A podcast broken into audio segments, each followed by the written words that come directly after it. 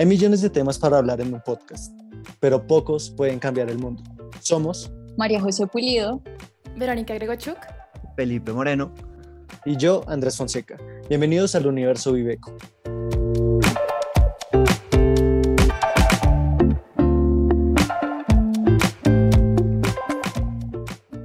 Hola a todos, hoy hablaremos de las formas que tenemos para ser ecoamigables en nuestro día a día.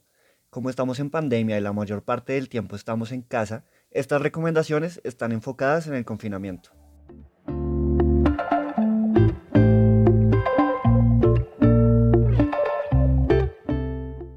Debido a la pandemia por el coronavirus, hemos tenido que estar confinados en casa y esto ha traído efectos directos en el medio ambiente. Así es.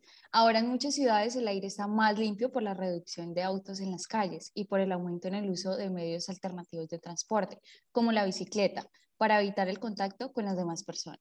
Sí, si bien estar en casa ha sido complejo para muchos por el cambio de la rutina, también puede ser una ventaja porque podemos ser más conscientes de nuestros actos.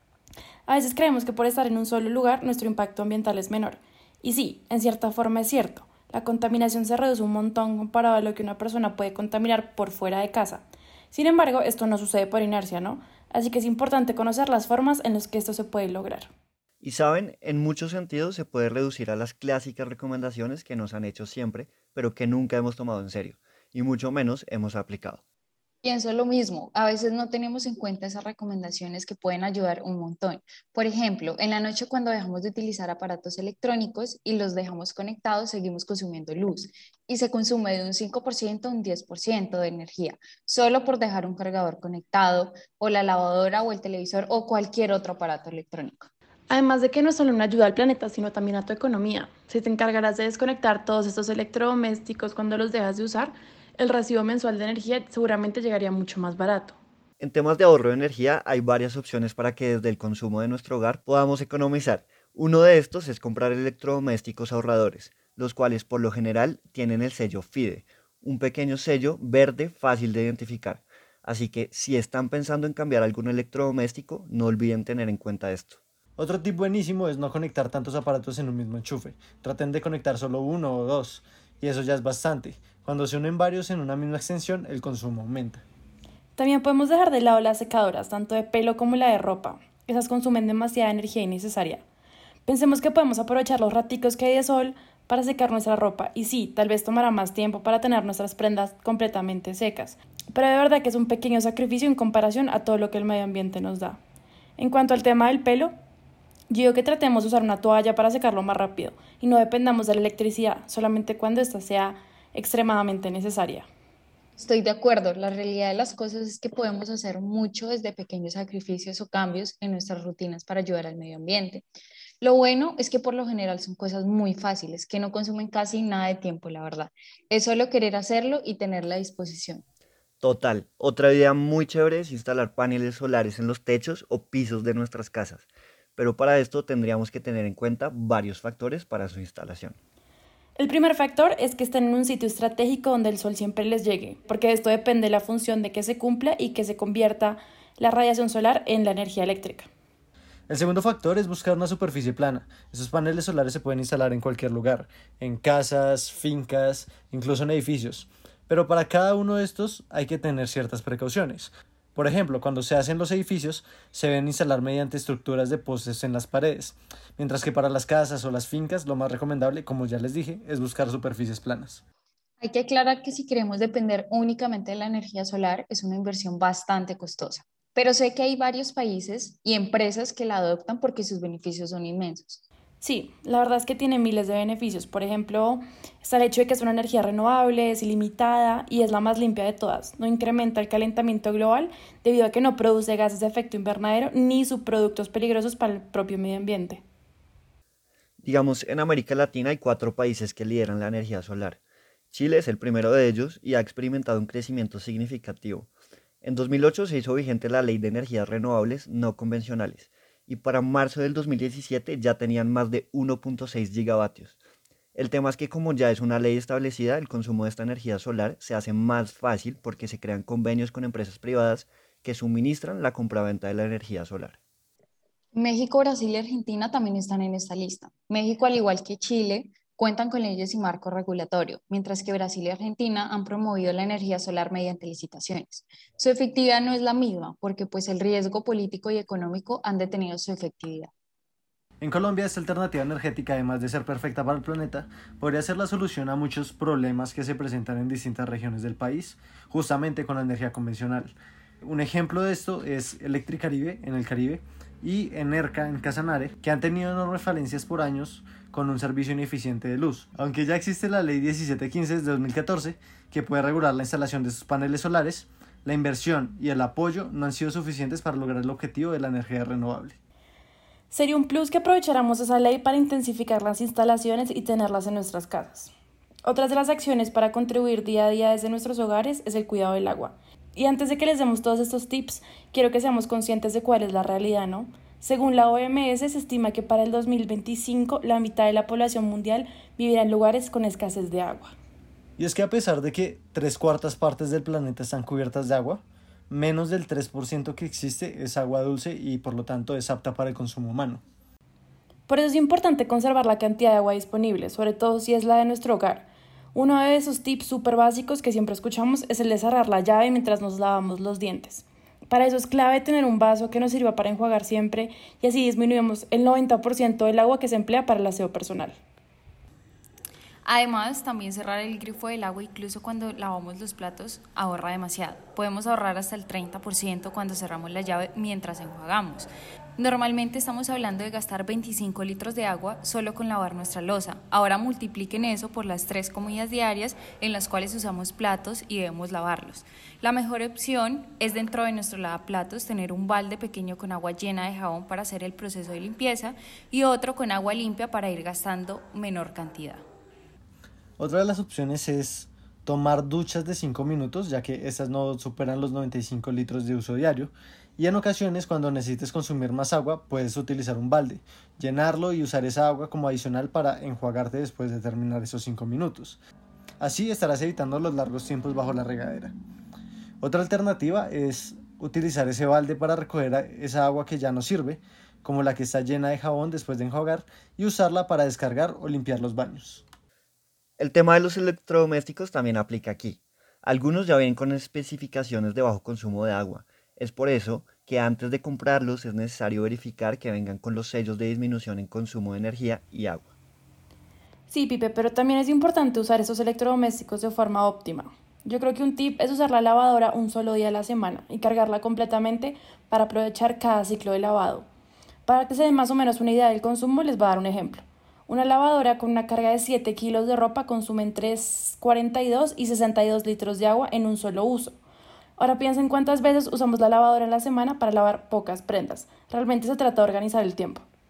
Bueno, ya vimos cómo se puede comenzar a cuidar el medio ambiente desde casa en términos de ahorro de energía y del cuidado del agua. Pero, ¿qué sabemos sobre el manejo de basuras? Es necesario entender que gran parte de la basura que producimos a diario no termina en el lugar adecuado para su proceso de descomposición, lo cual significa que los esfuerzos actuales para el manejo de residuos no son suficientes para garantizar que la basura que generamos llegue efectivamente a esos lugares destinados para ellos. Sí, bajo. Por eso mismo es que es importante que se comiencen a crear hábitos positivos como la correcta utilización de canicas de reciclaje para el manejo adecuado de estas basuras. Estoy totalmente de acuerdo. El problema es que por más que las personas son conscientes de la gran importancia que tiene esto para el cuidado del medio ambiente, muchos no tienen ni idea de cuáles son los pasos adecuados para separar sus residuos. Entonces terminan sin hacer nada, dejando todas las basuras mezcladas. Por ejemplo, en el caso de Bogotá, según un estudio de Avina sobre la política pública de reciclaje, se descubrió que se producen 2.3 millones de toneladas de basura al año, los cuales apenas se recicla 92.826 toneladas, que equivalen al 3.97% de los residuos al año, lo cual es un porcentaje muy bajo. Sí, es un porcentaje bajo, pero eso en gran medida se debe a la desinformación sobre el tema, porque muchas personas reciclan en sus casas, pero no saben a dónde deben ir esas bolsas y las entidades encargadas no son claras al respecto. Entonces todo termina en un mismo sitio. Sí, Majo, pero no todo llega a parar al mismo sitio solamente por la irresponsabilidad ciudadana, sino que también hay una falta de logística por parte del gobierno. Este año se implementó el nuevo esquema de separación de desechos, que más adelante lo vamos a ver que son tres colores. Y lo que se ha dicho por parte de varias empresas gestionadoras de desechos es que a pesar de que se ha establecido esta separación, toda bolsa que se suba a un camión de basura termina en el mismo relleno sanitario, porque no se ha establecido cuál es el proceso para el tratamiento de esos desechos. Parece que es en vano, pero no, o sea, por una parte estamos como alimentando em, la educación ambiental, pero por otra, pues sí parece que esa separación no está siendo reciclada, entonces no cumple su propósito. Por eso hay empresas privadas en Bogotá que recogen desechos orgánicos para compostaje y desechos como plástico, vidrio, papel, cartón para temas de compostaje industrial. Y yo sé que para muchos puede sonar dispendioso hacer esos procesos de separación de basura, pero no es tan difícil como parece. Es solo cuestión de conocer bien los criterios de separación, de contar con los elementos adecuados y de tener la actitud para hacerlo. Para esto, aquí les contaremos cuáles son los pasos para hacer un tratamiento adecuado de la basura. Bueno, estoy segura que todos hemos escuchado de la clásica fórmula de las tres R's. Reducir, reusar y reciclar. Pues bueno, es lo primero que debemos tener presente. Seguro que sí. Hablando específicamente de reducir, este es uno de los aspectos en los que más debemos enfocarnos actualmente, y más si tenemos en cuenta la cantidad tan absurda de desechos que se generan cada día. En cuanto al reciclaje, eh, este se trata de realizar la separación adecuada de residuos tanto aprovechables como no aprovechables para que puedan ser materia prima una vez más. Básicamente tenemos que enfocarnos en separar los residuos orgánicos e inorgánicos desde el momento en que se generan. Esto lo podemos hacer separando cada material como vidrio, papel y cartón en distintas canecas destinadas únicamente a este tipo de material. Y darle una segunda vida útil a los productos o artículos es vital. Es por esto que para la reutilización debemos pensar en distintos usos para todo antes de deshacernos de la basura. Un ejemplo clásico es volver a usar los plásticos de un solo uso. Normalmente se le puede encontrar nuevas funciones, Créanme que aunque no lo parezca, existen muchas posibilidades de reutilizar los productos. Otro aspecto que podemos tener en cuenta es la implementación del compostaje. Cuando separamos los desechos orgánicos de los reutilizables, no solamente estamos consiguiendo reducir significativamente la cantidad de residuos, sino que podemos conseguir beneficios directos al darle un lugar adecuado a los restos de frutas, vegetales y demás alimentos orgánicos. El compostaje es una práctica que se realiza con el objetivo de que la materia orgánica vuelva a la tierra como abono natural para la producción de más alimentos. Sin mencionar que en este momento es una práctica que está tomando mucha fuerza por lo fácil que puede llegar a ser y por la gran ayuda que le brinda al medio ambiente. Para implementar el compostaje es importante contar con un recipiente adecuado para el manejo de estas sustancias orgánicas. Sin embargo, si no tienen en sus casas los espacios adecuados para hacerlo, pueden acudir a algunos de los diversos centros de acopio que están distribuidos por la ciudad. Sé que al principio puede sonar un poco difícil, pero una vez que comienzas y lo vuelves una costumbre, todo es mucho más fácil. Así que no duden en hacerlo. Para esto tengan en cuenta que las basuras se deben dividir en bolsas o canecas de tres colores. Sí, esto funciona así. En las bolsas blancas van los residuos aprovechables, como el cartón, el plástico, el papel, el vidrio y los metales. En la verde van los residuos orgánicos, que son los restos de comida. Como ya mencionaba Andrés, en caso de que no se pueda hacer el compostaje en casa, al echarlo en esta bolsa verde es más probable que llegue a uno de los centros de acopio en la ciudad. Y por último está la bolsa de color negro.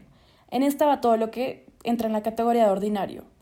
Em, por ejemplo, el papel higiénico, el papel metalizado, cartón o papel que esté contaminado con comida y ya no se pueda reusar. Ahora me gustaría que habláramos de algunos tips para nuestros hábitos de consumo y cuando salimos de casa. Lo primero que debemos pensar por el contexto de la pandemia en el que estamos es que se está generando una gran cantidad de contaminación y de desechos solo por el uso de tapabocas y guantes de plástico. Así es, de hecho, según Greenpeace, se están desechando cerca de 129 mil millones de tapabocas y 65 mil millones de guantes de plástico al mes en todo el mundo. Y pues definitivamente esto es una cifra absurda. Sí, absurda. Y lo peor es que no solo representa un gran problema en términos de contaminación, sino que también un gran problema en términos de salud pública, debido a que este tipo de implementos en general no terminan en un lugar adecuado para su proceso de descomposición, y esto puede ser un agravante en la transmisión del coronavirus.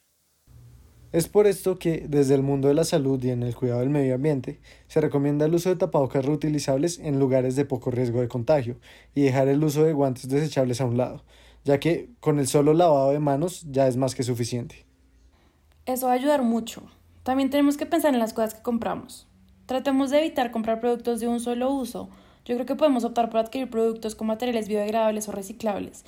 Incluso se están produciendo muchas cosas con materiales compostables que disminuyen la contaminación y los tiempos de descomposición en gran medida, ¿no? Tenemos que comenzar a pensar en lo que compramos, no comprar por el envase de las cosas, sino por el contenido. Podemos comprar a granel y utilizar envases reutilizables, así solo debemos rellenar lo que ya tenemos. Y es que hoy en día tenemos muchas opciones localmente para comprar biosostenible, emprendimientos que siempre están aportando y que están en la constante búsqueda de soluciones a la problemática del medio ambiente. Un ejemplo de esto es Bioxy, que se encarga de elementos de limpieza hechos con mezclas de oxidantes 100% amigables con el medio ambiente. Funcionan perfecto para la limpieza y el cuidado contra el coronavirus.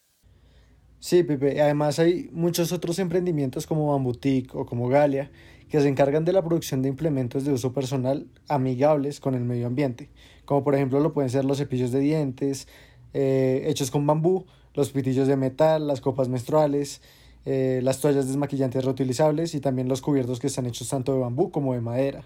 Para entender un poco ese proceso para la creación de estos productos ecoamigables, hablamos con Juan Felipe León, dueño de Bambutic, quien nos habla de dónde viene la materia prima para su fabricación.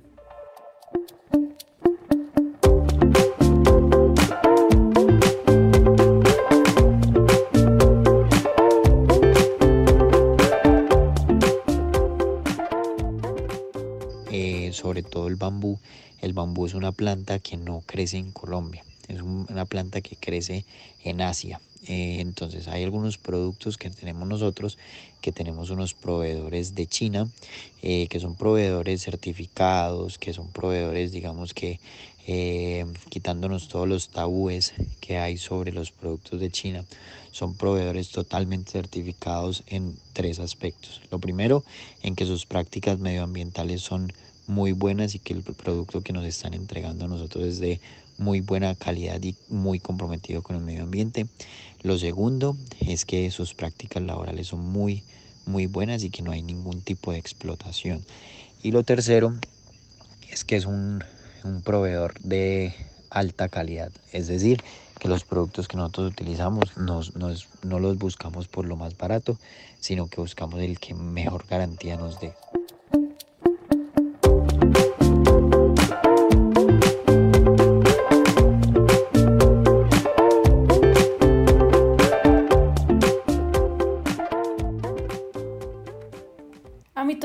Muy bien. Sin embargo, hay mucha gente que tiene tabúes o conflictos con ese tipo de productos, no solamente por los materiales que, de los que están hechos, sino por el tema del precio, ya que son productos con un costo mayor en comparación a los que hemos venido consumiendo desde siempre. Y sí, Vero, realmente son productos más caros, pero no debemos centrarnos en hacer comparaciones planas entre productos. Por ejemplo, si uno compara un paquete de algodón para desmaquillarse con un paquete de cinco toallas reutilizables, claramente será mucho más económico el algodón.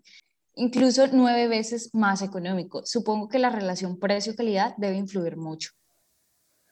Y hay que tener en cuenta que aunque el precio de sus productos sea un poco más elevado que el habitual, se compensa con el hecho de que son productos más duraderos. Bambutic nos cuenta cuánto pueden durar sus productos.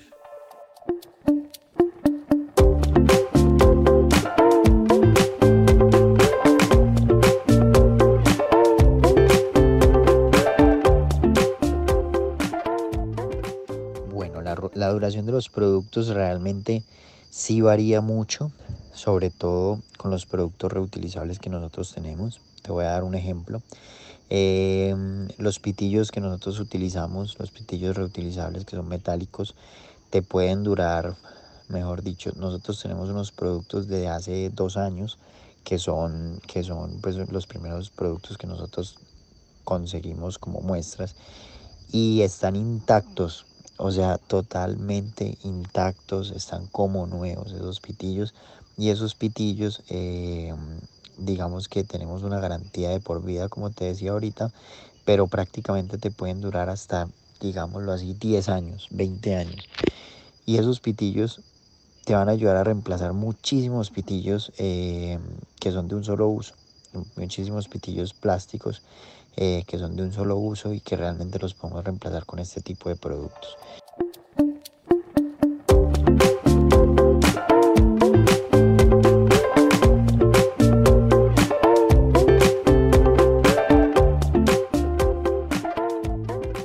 Creo que esa es la explicación perfecta por la que consumir este tipo de productos ecoamigables es una inversión rentable económicamente y que podría sustituir la compra excesiva de productos a base de plástico. También hablamos con Carolina Bejarano, una de las creadoras y diseñadoras de Galia. Ella nos cuenta acerca de estas diferencias entre los productos.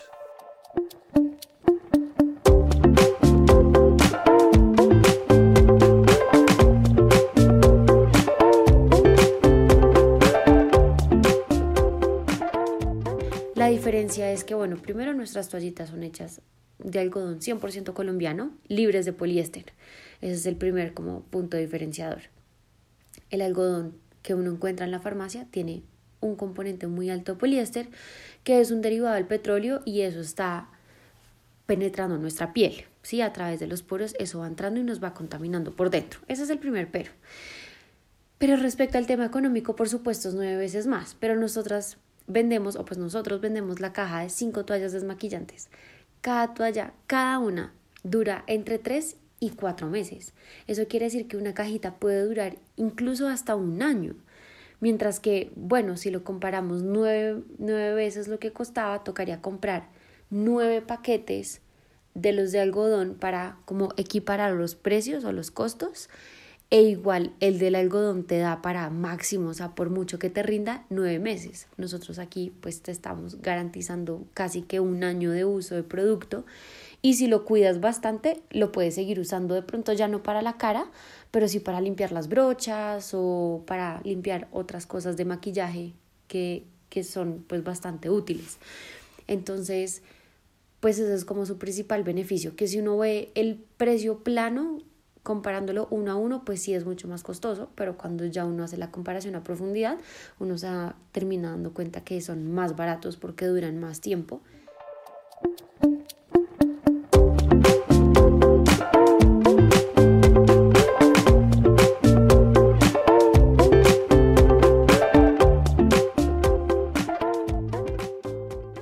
Esto es demasiado bueno porque no solo reducimos la sobreproducción de artículos, sino porque a largo plazo termina siendo más económico para nosotros. Total, y es que eso no solamente aplica para el algodón o las toallas desmaquillantes, sino que aplica para todos los productos ecoamigables con los que trabajan. Otro ejemplo eh, es la copa menstrual, las toallas higiénicas. La copa la consigues por cerca de 90 mil pesos y te dura 10 años. Mientras que si compras toallas higiénicas constantemente durante ese mismo periodo de los 10 años, podrías terminar gastando cerca de millón y medio o millón setecientos solo en toallas higiénicas. Es que en cierta forma eso es a lo que le apuntan con la creación de productos ecológicos, a que su vida útil sea más prolongada, que tiendan a durar más y asimismo que se reduzcan los excesos de la producción. También se busca que no sean productos de consumo fast, donde los compras, los usas y los botas en un solo momento. De hecho, solo se me ocurre un ejemplo donde esto no aplicaría y es el de los cepillos de bambú, ya que por temas de salud oral no podrían usarse más de que tres o cuatro meses, como es el caso con los cepillos tradicionales. Y justamente de eso hablamos con Carolina, y ella nos dio soluciones para prolongar la vida útil de estos cepillos de bambú. Escuchemos lo que nos dijo.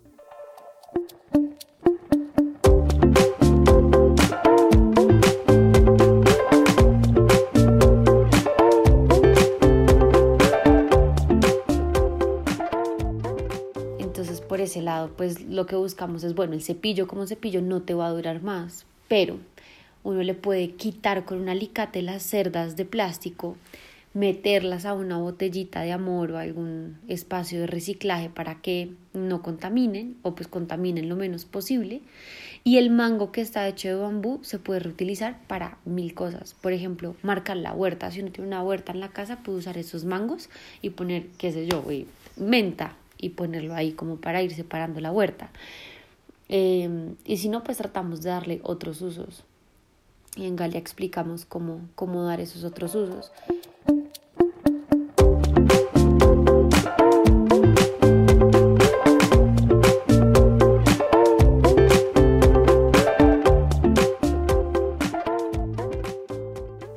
Qué bueno ver que hay posibilidades al momento de darle un segundo uso a los productos. Yo creo que lo difícil es tomar la decisión de comenzar a hacer esos pequeños cambios en la vida cotidiana. Pero una vez ya los tengamos interiorizados, todo puede ser mucho mejor, no solamente para nuestra calidad de vida y el cuidado del medio ambiente, sino para el tema económico que obviamente es un alivio enorme. Es importante también que cuando comencemos a hacer estos cambios, más que por moda de querer ser ecológicos, podamos tener definido un porqué, ¿saben? Que todo tenga fundamentos sólidos y que no lo hagamos solo por hacerlo. Totalmente cierto, Andrés. Hay muchos casos donde las personas tienen un impulso en la nada por volverse ecológicos y se lanzan de una vez a comprar todas estas cosas, teniendo artículos completamente funcionales y nuevos en casa que no han terminado de usar. Y eso es un grave error, porque la idea es primero terminar todo lo que ya tenemos en nuestra casa que no sea ecológico para que pues no impacte tanto al medio ambiente. Qué importante es esa conciencia de no comprar solo por cambiar y por caer en una moda ecológica. Qué bueno sería que esta moda se vuelva un estilo de vida sostenible y a largo plazo. Así que si comienzan en este camino de la vida ecológica, tengan siempre presente el por qué lo están haciendo para que puedan tener una línea muy clara de cómo lo van a hacer. Recuerden que el cambio está en nuestras manos. Gracias por escucharnos. Esto es Viveco, donde aprendemos a consumir y a entender el mundo eco.